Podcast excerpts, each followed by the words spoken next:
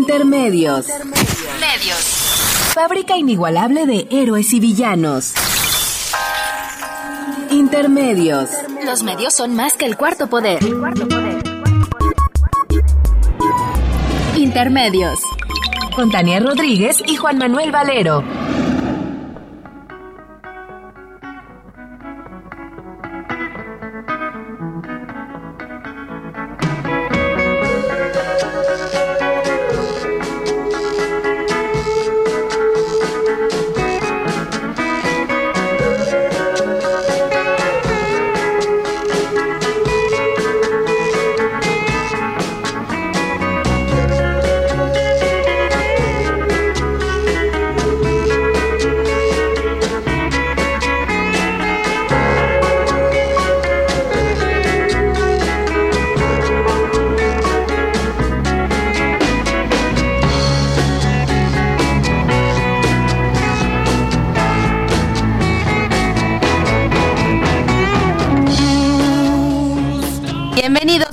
Intermedios, hoy jueves 4 de febrero del 2016.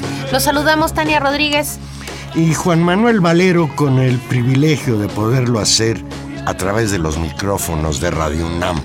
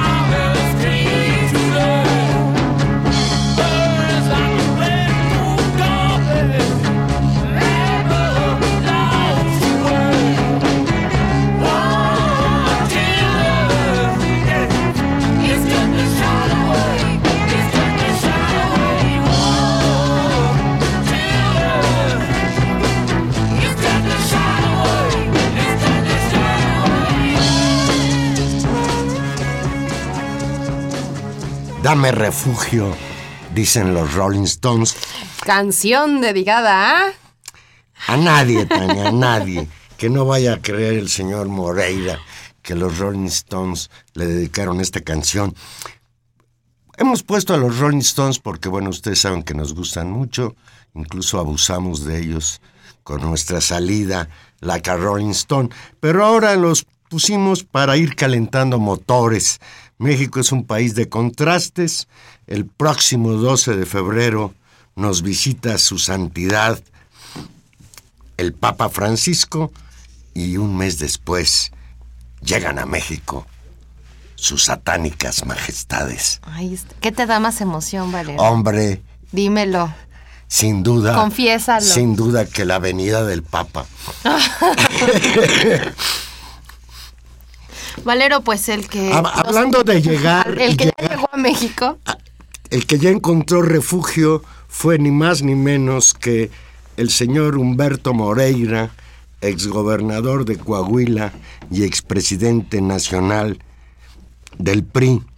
A su llegada a México desde el aeropuerto internacional, en una improvisadísima conferencia de prensa, acusó, mancharon mi honor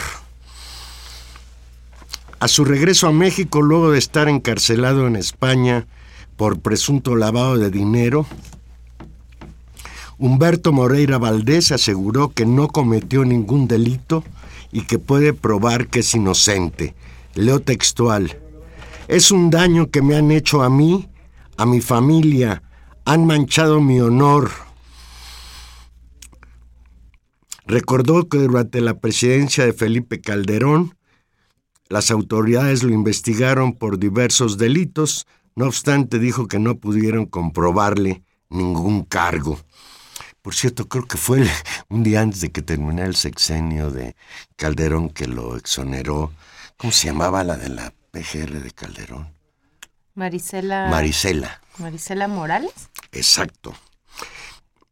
Al tiempo que el priista hablaba con la prensa, algunas personas mostraron repudio en su contra con pancartas con mensajes como leo textual, Humberto Moreira, eres el caníbal de Coahuila, tu gestión dejó tumbas sin nombre, violencia y miseria para los coahuilenses, robaste el patrimonio de Coahuila. Otras personas le gritaban ratero, los menos eran quienes coreaban su nombre a modo de porra, a modo de saludo. Entre el tumulto, las decenas de uniformados le abrieron paso a un auto Mercedes-Benz en el que el coagulense salió del aeropuerto.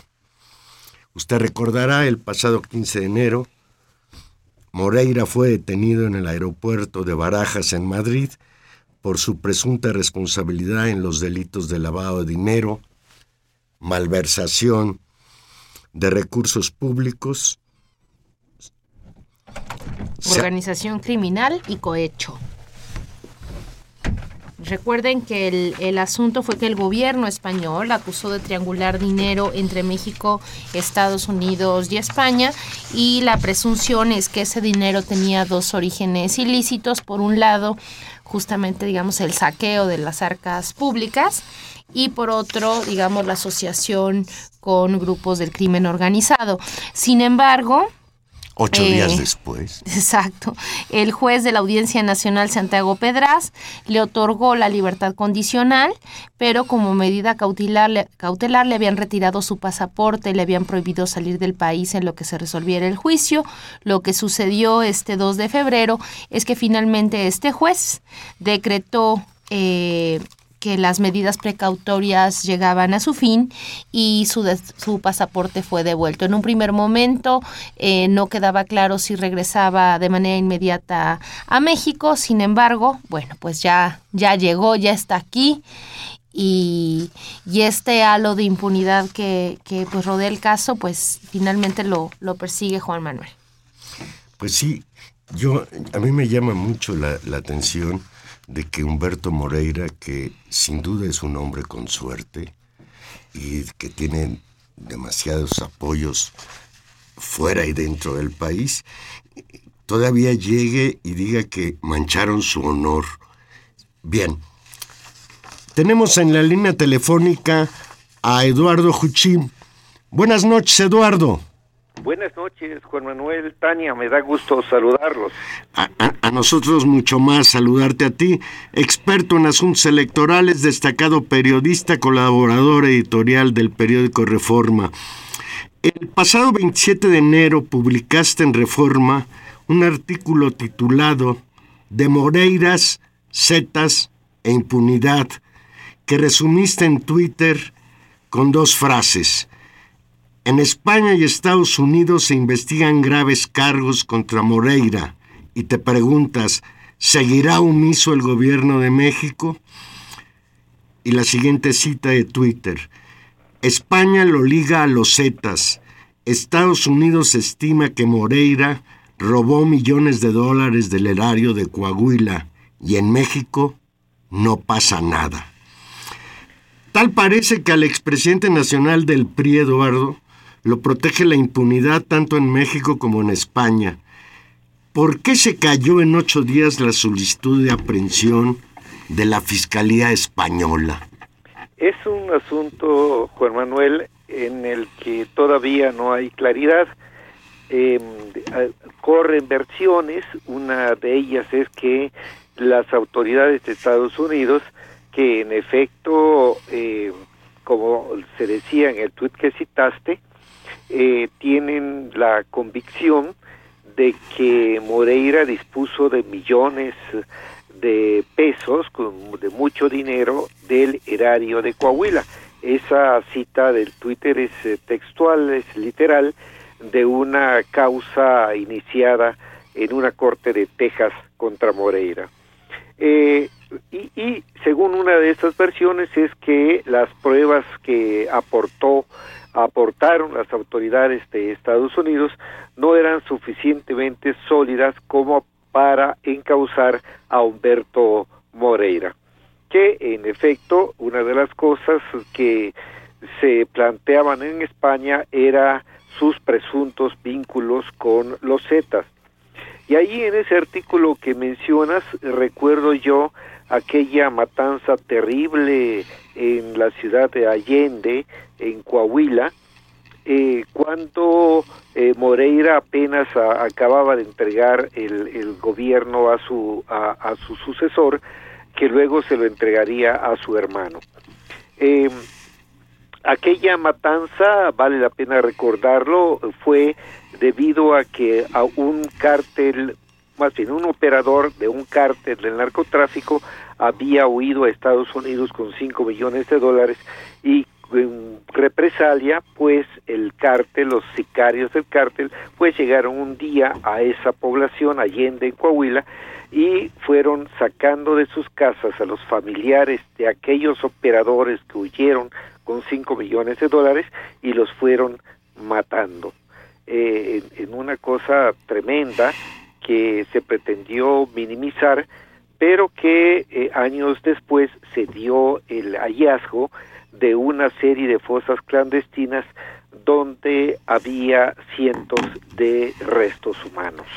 Eh, y de todo esto los, los coahuilenses están eh, ciertos de que el auge de los Zetas en Coahuila se dio durante el gobierno de Humberto Moreira. Pero Juan Manuel, no es solo esto lo que ha hecho este personaje, sino que el endeudamiento por muchas veces, el escandaloso endeudamiento de Coahuila, al grado que durante décadas los coahuilenses tendrán que ir pagando la deuda que multiplicó Moreira, pues es, es un asunto que ha sido denunciado ante la PGR y que la PGR ha sido omisa. Eh, yo esperaría, aunque pudiera eh, sonar un poco candoroso, yo esperaría que la Procuraduría General de la República haga alguna investigación de estos asuntos que se le han planteado y aún yo diría que sin denuncia es de tal magnitud lo que hizo Humberto Moreira con, Moreira con el eh, erario de Coahuila que tiene que ser llamado a cuentas debe ser llamado a cuentas independientemente de lo que ocurra con la justicia española y con la justicia estadounidense. Hay razones suficientes en México para que sea investigado y procesado este personaje. Yo, quisiera ser tan optimista como tú y ver la liberación de Moreira en España como una posibilidad de extradición de acuerdo con un grupo numeroso de coahuilenses que exigen la extradición eh, de Moreira y que regrese, reintegre los recursos que sustrajo del erario público. Pero pues por desgracia la PGR anda muy ocupada persiguiendo a Key del Castillo. Key del Castillo, qué, ironía. Eh, eh, estamos en esa situación, Juan Manuel, y, y yo creo que hay un aspecto del que pocos uh, recuerdan, del que pocos se ocupan, pero que eh, no debiera perderse de vista. hay versiones de que una parte de ese dinero saqueado del erario de Coahuila fue a parar a la campaña del hoy presidente Enrique Peña Nieto. Y yo veo en esto, aparte del abuso, aparte del atrocinio implícitos, veo también una falla monumental de nuestras autoridades electorales. Recordemos que el Instituto entonces Federal Electoral determinó que el gasto de Peña Nieto en su campaña presidencial fue de alrededor de 334 millones de pesos. En una eh, campaña que, como algunos apuntamos en su momento, costó miles de millones de pesos y las autoridades electorales determinaron que gastó 334. Es una falla monumental del Instituto Federal Electoral que todavía sigue por ese camino de la simulación en materia de fiscalización, de creerle a los partidos lo que le informan sin hacer un trabajo de campo suficiente para determinar realmente o aproximarse por lo menos a lo que realmente se gasta en las campañas electorales en este país. Corrupción, dinero público que se, que se desvía para para usos electorales y ligas con el con el pues con el, la delincuencia organizada son hacen del caso Moreira un caso emblemático una, una muestra excesiva, por, por, incluso lo, lo, la información que ha salido tanto por el juicio que se sigue en Texas, como por la deuda enorme, que ahí sí quedó confirmada también la deuda enorme en la que dejó a su Estado y simplemente ese dinero no aparece. Y digo un montón de muestras porque, porque es este, este sistema corrupto el que construye a personajes como este. En efecto, Tania, sí es, es una eh, es un caso emblemático de corrupción, de saqueo de las arcas públicas y sobre todo de impunidad. Es por esto que en la valoración del actual presidente está por los suelos en todas las encuestas y por eso también hay una tan baja estima a las instituciones de este país y por supuesto a los partidos políticos, en particular al que está en el poder. En eh, prácticamente cualquier encuesta que se quiera consultar, la desconfianza de la sociedad, de los ciudadanos, es mayúscula y eh, podemos imaginarnos cómo podremos lograr, cómo podríamos lograr un desarrollo y un avance en eh, distintos rubros de la vida nacional, eh, si hay una sociedad que esencialmente en su mayoría desconfía de las instituciones y, y además es una desconfianza fundada que se alimenta, que se acrecienta con casos como el de Humberto Moreira, que, como bien decía Juan Manuel, pareciera que será otro caso que quedará en la impunidad ante la falla lamentabilísima de nuestras instituciones, destacadamente en este caso la Procuraduría General de la República. Por último, Eduardo, ayer en Chihuahua Andrés Manuel López Obrador aseguró que el líder priista Manuel Fabio Beltrones intercedió ante el gobierno de España para liberar al exgobernador de Coahuila. Eh, dice textual López Obrador, el expresidente Carlos Salinas de Gortari y Enrique Peña Nieto ordenaron a Beltrones que interviniera para gestionar el rescate del expresidente nacional del PRI. Y a mí me sonó en un primer momento un planteamiento descabellado de Andrés Manuel, pero hoy en la mañana, escuchando una entrevista muy a modo de Ciro Gómez Leiva con el señor Moreira en Radio Fórmula, me llamó muchísimo la atención que se refirió a Beltrones con un agradecimiento enorme. Sí, eh, esas son versiones que difícilmente se podrían probar alguna vez, pero lo que sí es cierto es que Mario Fabio Beltrones eh, salió a hablar en eh, favor de Moreira al señalar la necesidad de esperar.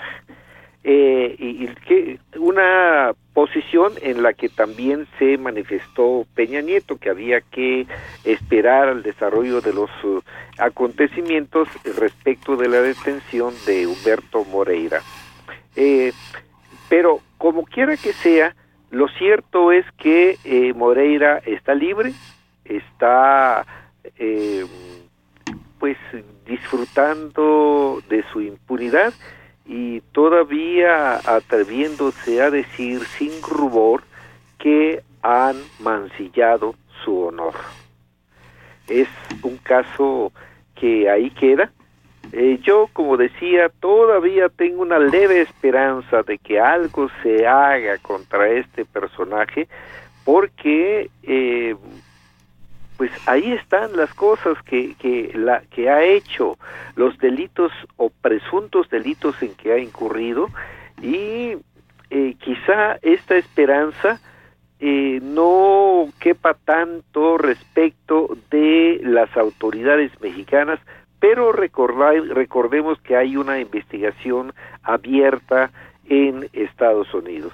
Em, habrá que ver qué es lo que sigue en este eh, caso y quizá no ocurra lo que todos nos tememos y es que sea la impunidad la que otra vez vuelva a triunfar sobre la justicia y el, la demanda social de que termine o se frene por lo menos la corrupción en este país.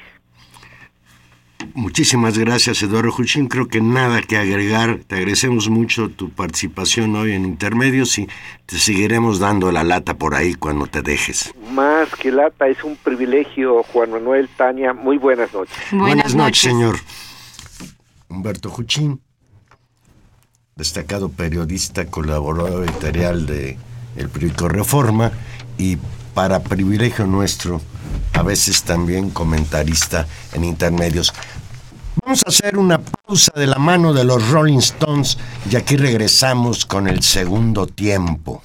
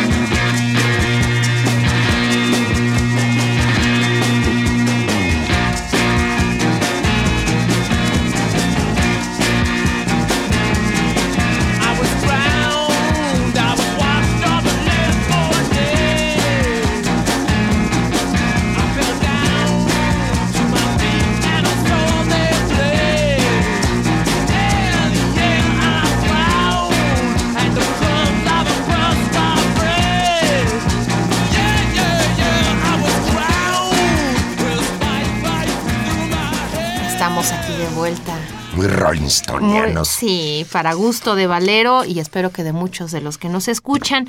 Juan Manuel, pues sí. Para gusto de Valero, ¿a ti no te gustan los Rolling Sí, también, Valero, pero. O ya lo sientes. Te, los, siento como algo. Los sientes muy veteranos. No, no, no, son unos muchachones. Son unos muchachos. Unos muchachones poco arrugados, pero pero todavía todavía todavía rock and rollean.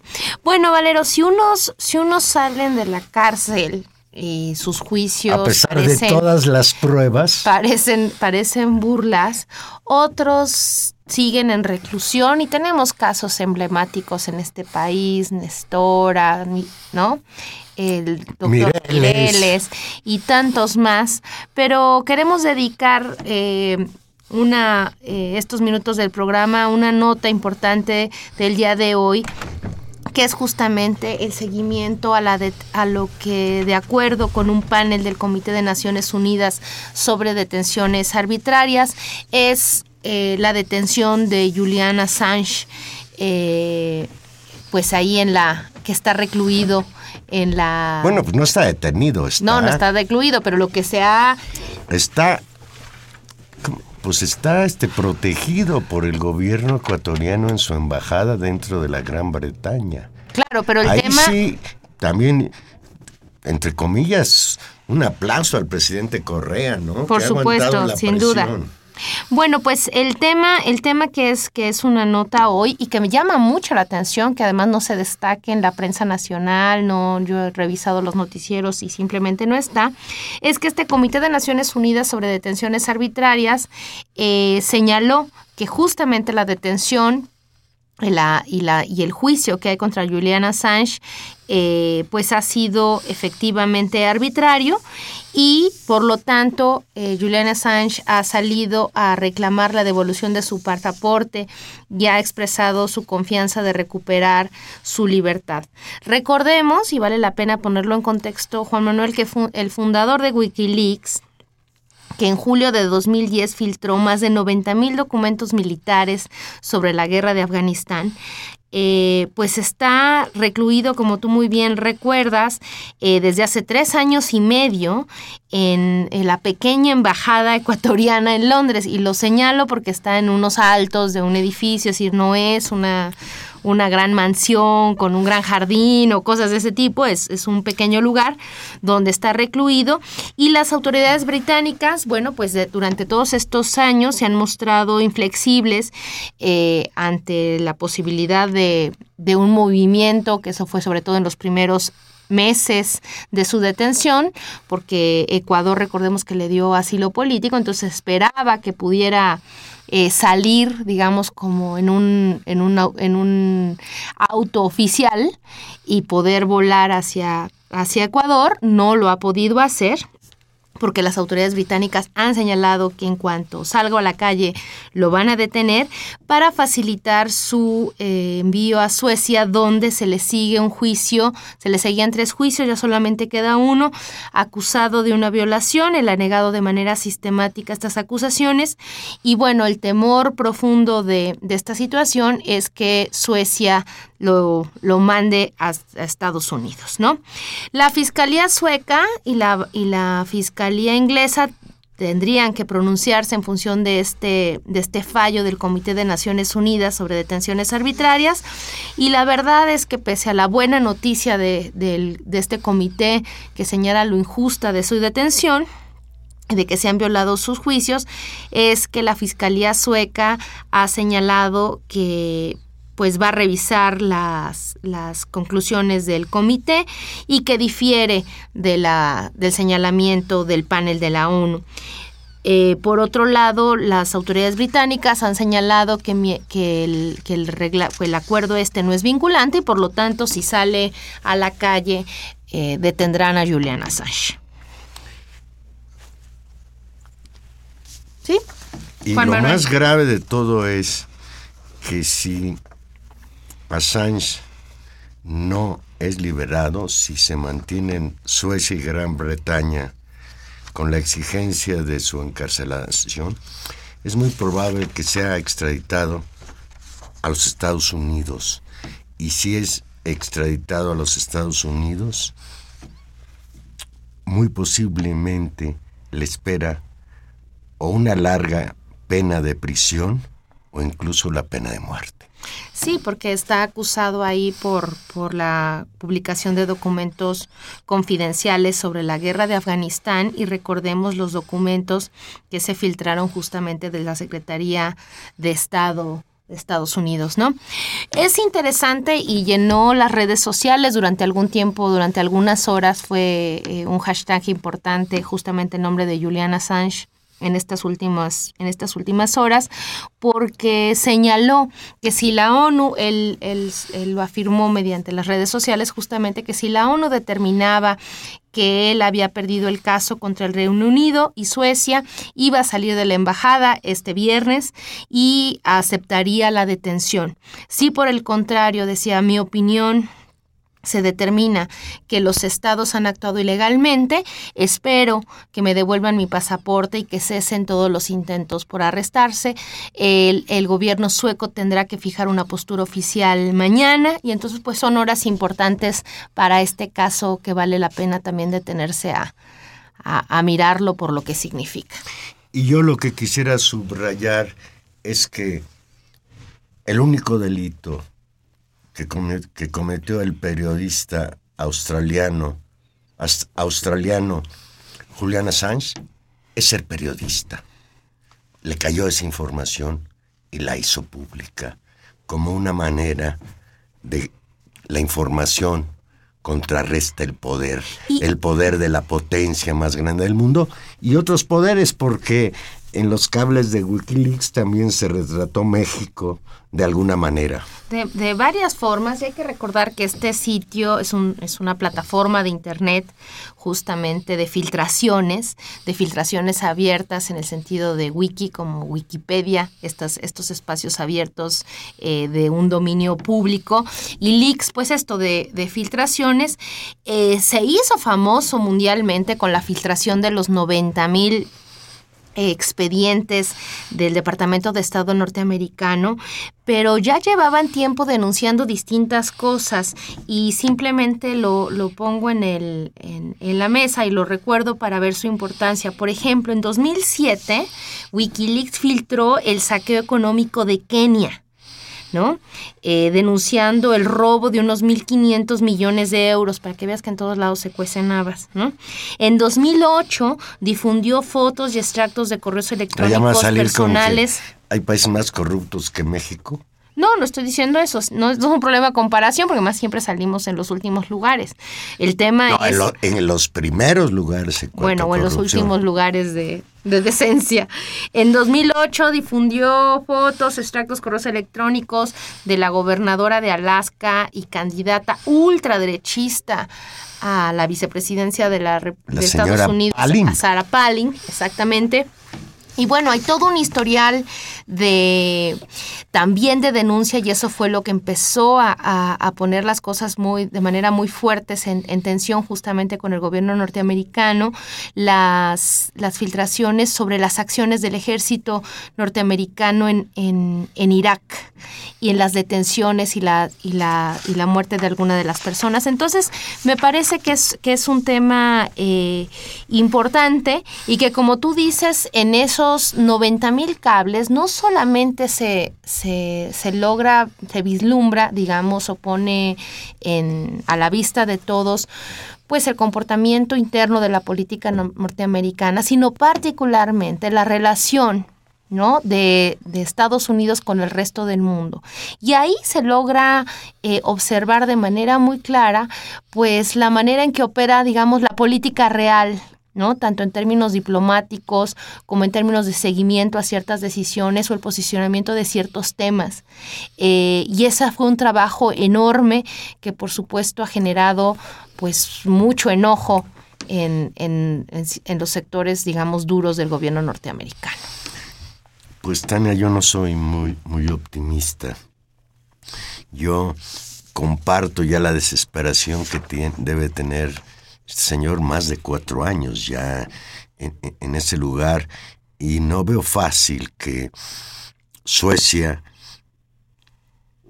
e Inglaterra acepten, eh, porque no es más que eso, es un, es un llamado a que, a que desistan, no los puede obligar la ONU a que lo hagan. Tenemos en la línea a Pedro Miguel. Buenas noches, Pedro. Buenas noches. Hola Pedro. Pedro Miguel es editorialista del diario La Jornada. Eh, conoce de este tema porque justamente eh, fue uno de los editores de estas filtraciones de Wikileaks eh, que finalmente también fueron entregadas a, este importante diario nacional que es La Jornada. Pedro, estábamos dedicando estas, estos minutos a, a, hablar de la importancia de Juliana Assange y de Wikileaks tú conoces, conoces bien el tema, háblanos y cuéntanos por qué nos debe importar lo que le suceda a Julian Assange, aquí a tantos kilómetros de distancia. Bueno, porque Julian Assange ha sido fundamental para el avance de la transparencia en México eh, y en otros países, desde luego, pero principalmente en Estados Unidos, pero eh, Assange eh, y la organización Wikileaks, pues él es el, fundador, el dirigente de esta organización, eh, le dieron a conocer a la sociedad mexicana un cuadro absolutamente desconocido de las miserias y de la podredumbre del poder público, de la verdadera dimensión de la relación bilateral con Estados Unidos, es decir, la aniquilación de la soberanía nacional y, em, y, de, la, y de la implicación de, la delincuencia con, las instituciones, entre muchas otras cosas. Entonces, eh, pues para México es fundamental eh, el trabajo de Wikileaks eh, bajo la dirección de Assange, porque porque nosotros estamos como como país empeñados en un en, una batalla por la transparencia y en contra de la tradicional opacidad y porque la opacidad del poder público, la tradicional opacidad del poder público, significa eh, impunidad, significa eh, autoritarismo, significa un descontrol de las instituciones y por lo tanto la vulnerabilidad de los ciudadanos, de las comunidades, del país en general ante los atropellos y los excesos del poder. Pedro, tú revisaste todos los cables sobre México a los que has hecho referencia. ¿Qué nos puedes platicar lo más significativo que encontraste, lo más importante en cuanto a lo que tú dices, abrir la transparencia en un país pues cada vez más opaco como México? Bueno, mira, eh, las, quizá los tres factores más, eh, pues estoy tentado a decir escandalosos, eh, que, se, que, revela esta información que, nos entregó Wikileaks. Uno es la, pérdida de la soberanía nacional. Es decir, la Embajada de Estados Unidos es la verdadera Secretaría de Gobernación, por no decir la verdadera Presidencia de la República. Eh, la Embajada de Estados Unidos decide hasta movimientos militares. Esto, por ejemplo, lo, lo, ilustra un cable del ex embajador Carlos Pascual. Eh, no sé si ustedes recuerdan que, que el gobierno de Felipe Calderón eh, desplegó al ejército en Ciudad Juárez en algún momento de eso que llamó la guerra contra la delincuencia y hubo muchas protestas por esto y eh, a la postre el ejército fue retirado y entró la Policía Federal a hacerse cargo de la vigilancia de la ciudad. Bueno, y todos supusimos que, que, había sido el retiro de los militares como consecuencia de las protestas o eh, que había sido una decisión interna del calderonato bueno, de pronto nos topamos con un cable en el que el embajador de Estados Unidos, Carlos Pascual, informa al Departamento de Estado que ya está todo listo para sacar al ejército, para meter a la Policía Federal y que lo único que falta es informarle al gobernador de Chihuahua, ¿no? En última instancia. Por ejemplo, ¿no? Eh, otra cosa que es, que es terrible es... Eh, es que el ex embajador Tony Garza pues prácticamente incrustó a Calderón en Los Pinos. Eh, según, según documentos enviados de la embajada al Departamento de Estado, hay un momento en septiembre de 2006 en el que él dice, este hombre, refiriéndose a Calderón, está en una posición de suma debilidad política, está peleado con Fox o Fox lo desprecia, eh, López Obrador está organizando movilizaciones, etcétera, y tenemos que apoyarlo porque eh, si no, no va a llegar a los pinos. Y entonces dice él, Tony Garza, yo personalmente estoy coordinando un equipo de transición, es decir, se entiende la transición de Fox a Calderón, para asegurar el cumplimiento de la agenda de Estados Unidos en México. Así lo dice, ¿no? Así de brutal. Es decir, a Calderón no lo puso desde luego el voto popular porque hizo fraude y tampoco lo pusieron los intereses corporativos que suponíamos muchos, ¿no? Televisa y todo esto. No, lo puso la embajada en su despacho. El embajador de Estados Unidos lo sentó en, la silla presidencial. Bueno, eh, y un otro elemento que es terrible es la, la sumisión, la abyecta sumisión de la clase política del país a los diplomáticos de Estados Unidos. Eh, todos van a quejarse, todos van eh, a pedir, todos van eh, cuando, cuando los llaman para consultas, todos van, ¿eh? Se pelean por ir a la embajada a, entregar información, a, a, pues entregar el país, en síntesis, ¿no? Y en contraste, bueno, y además se, cruzan acusaciones, se acusan unos a otros en la Embajada de Estados Unidos. Y en contraste con eso, pues en la Embajada hay un espíritu de cuerpo absoluto, ¿no? Entonces, esto a mí me hace recordar un poco el México de Santana, ¿no? Claro. Pedro, eh, esto, esto que nos cuenta sobre el caso de México es un botón de muestra en esos 90 mil documentos. Hay de este tipo de información sobre pues muchísimos países y, desnuda pues lo que es la verdadera política externa norteamericana. Eso le ha costado a Sánchez estos tres años y medio de encierro donde atrás de la justicia sueca, atrás de, los fiscales eh, en Londres, pues lo que se ve también es la sombra de las presiones del gobierno norteamericano lo han decidido ser, han decidido eh, que Assange pues es un, un, gran enemigo. Así es, mira, y, no necesitamos más pruebas para, para suponerlo, porque el individuo que, que, que, filtra tanto los, los documentos confidenciales de la guerra de Irak y de Afganistán como los cables del Departamento de Estado, eh, que es Chelsea Manning, está presa condenada a 30 años de cárcel en, una prisión de Virginia. Eh, y eh, otro individuo que se atreve a revelar secretos de la administración estadounidense sigue exiliado en Rusia, ¿no? Sin, poder volver a su país. Y Julian, pues está metido en la embajada desde hace casi, va para tres años, ¿no? 2012, cuatro años. Sí, la situación, la situación, Pedro, se dice fácil, tres años y medio ahí recluido. ¿Cómo son las condiciones en las que está Assange? Bueno, mira, es una suerte de arresto domiciliario, digamos, con la diferencia de que, bueno, pues es una embajada, no un domicilio, ¿no?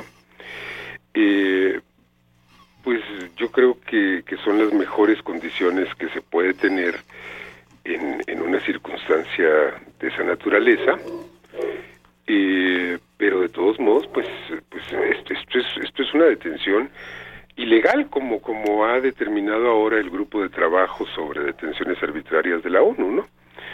Porque, porque los fundamentos jurídicos de esta, de, de, este afán por, por llevarse a Sánchez a Suecia son absolutamente nulos. Es decir, Assange no tiene ni siquiera una acusación penal en Suecia. Ni siquiera una acusación penal. Imagínense ustedes la farsa que significa montar una extradición no sobre la base de acusaciones penales, sino sobre la base de un requerimiento policial para ser interrogado. Que además ese interrogatorio ya ocurrió en Estocolmo, digo, en, sí, en Estocolmo, en Suecia, eh, en 2010, Assange se presentó a la policía sueca para aclarar eh, las acusaciones que pudiera haber y le dijeron, no, no, esto es una locura, usted váyase tranquilo, aquí no pasa nada, ¿no? Y entonces hubo un cambio de fiscal y vino la persecución, eh, pero sobre una base absolutamente endeble y además de acusaciones, dos de las cuales ya expiraron, que son absolutamente ridículas, ¿no? Eh, que, son insostenibles. Entonces, eh, queda en pie una tercera acusación. Eh, es duro estar años enteros metido en un departamento, sobre todo cuando no es tu departamento. Claro, bueno. Y, aquí habría que, que elogiar eh, la, solidaridad, la hospitalidad y la coherencia del gobierno ecuatoriano, ¿no? Sí, sin lugar a, sin lugar que, dudas. Que ha permitido a Assange eh, permanecer permanecer ahí con dentro de lo que cabe con todas las comodidades. Ahora, es muy duro, pero eh, yo creo que la dureza de este régimen de encierro eh, se atenúa en la medida en que la víctima tiene claro por qué está allí y para qué está allí. Eh, y yo creo que Julian Assange es un hombre que tiene claro eso y tiene muy claras muchas otras cosas. Creo que es una de las pocas mentalidades que entienden al mundo y que son capaces de actuar en consecuencia. Pedro Miguel dice Juliana Assange, si la ONU determina que he perdido mi caso contra Reino Unido y Suecia, saldré de la embajada el viernes a mediodía y aceptaré la detención.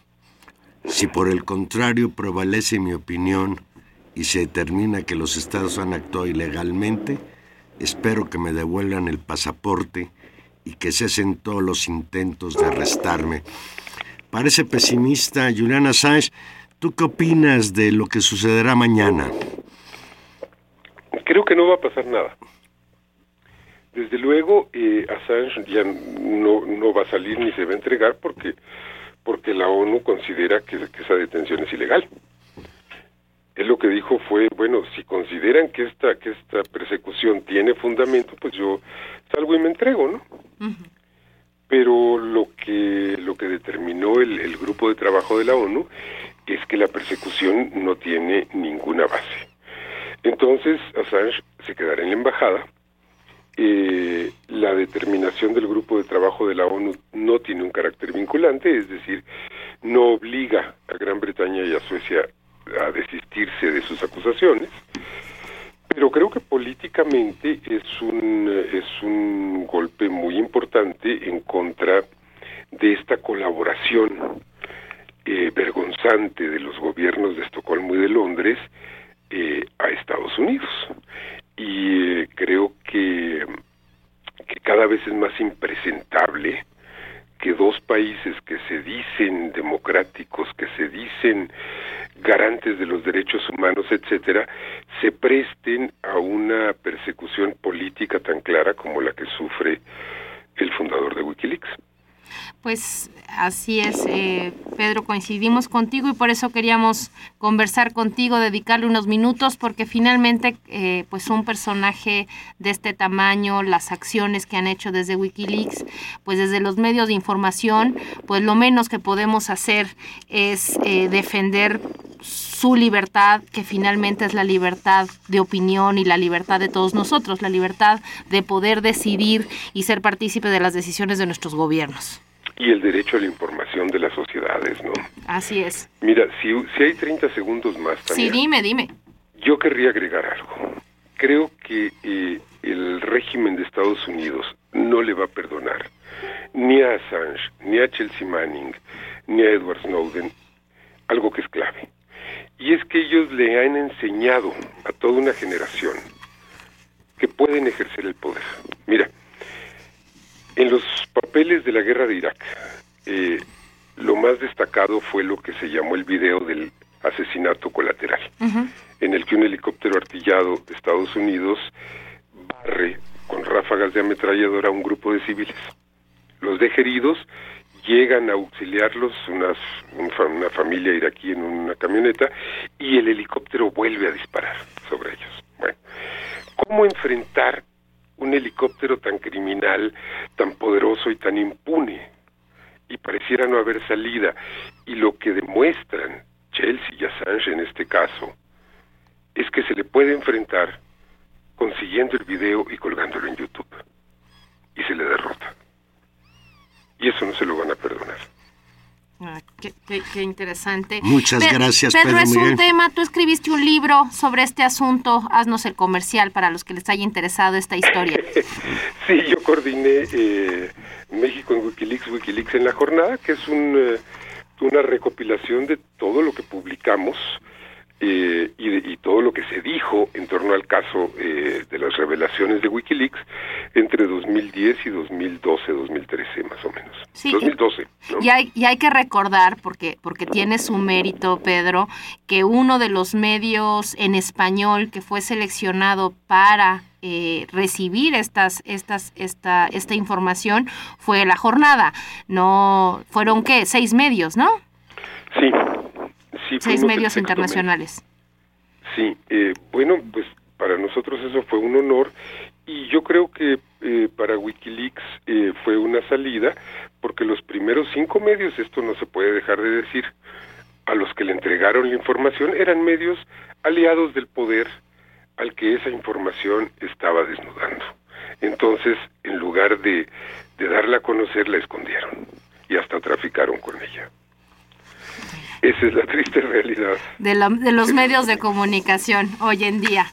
Sí, así es. Pero bueno, pues estas son las luchas. Pedro, muchas gracias por estar esta noche con nosotros. Muchas gracias a ustedes, les mando abrazos y extensivos al auditorio. Muy bien, muchas gracias. Pedro Miguel, editorialista del diario La Jornada, y como ustedes ya lo escucharon, pues una gente muy cercana a Julian Assange a través del contacto con Wikileaks.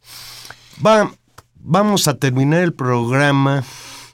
Con una buena noticia, Valero. No, ¿No? con una noticia que a mí me parece absurda, pero pues hay que darla porque hoy la dio a conocer la Procuraduría General de la República. Ah, yo pensé que íbamos a hablar del avión, Valero. Pues pero vamos a hablar de las dos cosas, Muy bien. porque el avión Porque las es- dos- eso es- sí es muy absurdo pues las dos cosas. y ¿eh? muy indignante. ¿Sabes por qué? Mira, ¿dónde está esto? Ah, dice, La Procuraduría General de la República giró hoy una orden de localización y presentación contra la actriz Kay del Castillo para que se presente a declarar ante el Ministerio Público de la Federación en relación con sus posibles nexos financieros con Joaquín El Chapo Guzmán, líder del cártel de Sinaloa. De acuerdo con la PGR, la actriz no acudió a, un primer citatorio que se le giró, por lo que se tuvo que ordenar la... Valga la redundancia, se tuvo que ordenar la orden de localización y presentación. Ello significa que si ingresa a territorio mexicano será detenida y puesta a disposición de la Subprocuraduría Especializada en Investigación de Delincuencia Organizada para que declare ante el Ministerio Público Federal, ya que la actriz mantiene su calidad jurídica como testigo. Y yo me pregunto, Juan Manuel, estamos deteniéndonos en este caso de Kate del Castillo y el... Nosotros no. No, bueno, la, la Procuraduría y los medios en general. Y la pregunta es, si fue la mega detención de Chapo, ¿dónde sigue, sigue sin aparecer el megajuicio?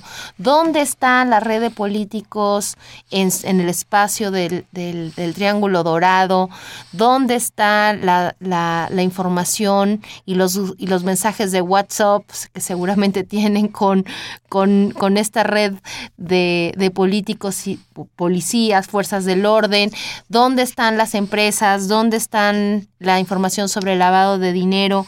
Y nos detenemos en, en la historia de Key del Castillo, ¿no? Una desmesura. Una, una desmesura, como también desmesurado es O una muy buena, o una muy buena campaña publicitaria. también, porque además no va a pasar nada, ¿eh?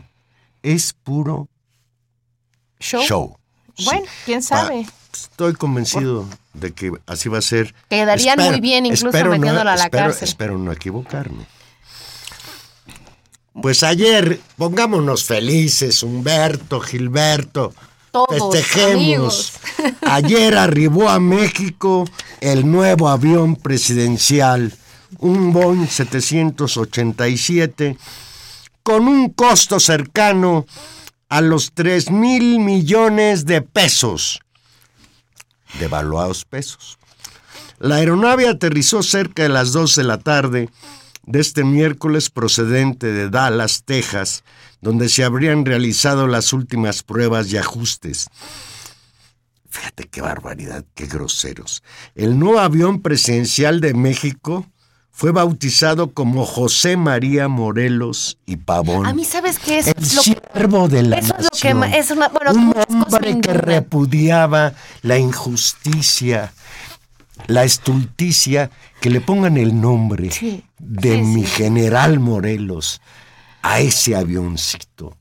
Me parece que es una grosería No, es una majadería. enorme. Bien, pues el, el, el avioncito mide 57 metros de largo por 60 de ancho y tiene un alcance de 13.900 kilómetros, lo que le permite volar sin escalas a la mayoría de los destinos de los cinco Leía, continentes. leía que podía llegar, por ejemplo, sin parar a Rusia o al Cairo. ¿Qué te parece? ¿Eh? Ahora, y consume 20% menos de combustible. Ese tal vez sea el ahorro, Valero. Es que no ves las cualidades de, la, de una compra tan afortunada. La adquisición de este aparato, valorado en 218.7 millones de dólares, ha sido objeto de críticas desde que se anunciara su compra en la pasada administración que cerró a finales de 2012, ya que se trata de uno de los av- aviones más lujosos del mundo. Sí, y bueno, y si esto es ofensivo, y es ofensivo por la continuidad que hay de, de dos gobiernos que han decidido gastar un dinero que hace falta en miles de cosas en este país, gastárselo en, en algo tan, tan lujoso. Oye, ¿y tan para qué lo mandó comprar Calderón? Pensaba que iba a repetir como presidente. O se lo iban a entregar antes, vete tú a saber. Bueno, si eso es, si eso es indignante, ya para O terminarnos fue de un enojar. regalo para que Peña Nieto no buscara en su administración. O para que ya no tuviera, ya no tuviera que estar buscando avión, ¿no?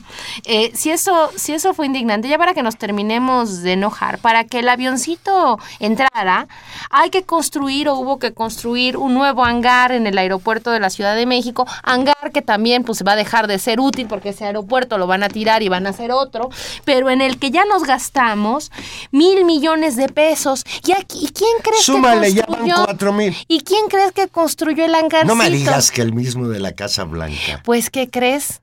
Que sí.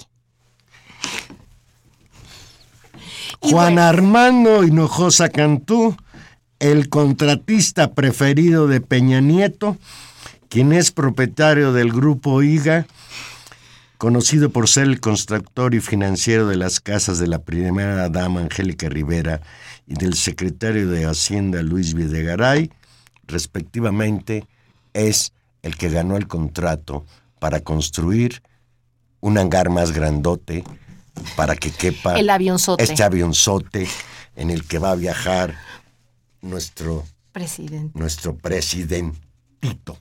Ya nos vamos. Ya nos vamos. Estuvi- Es- estuvimos en los controles técnicos, don Humberto Sánchez Castrejón, en la producción Gilberto Díaz, en los micrófonos Tania Rodríguez. Escúchenos el próximo jueves a las 8 y 5. A las 8 en punto. Aquí vamos a estar en intermedio. Y Juan Manuel Valero que simplemente les desea que tengan una muy, muy bonita noche. Aquí nos escuchamos el próximo jueves.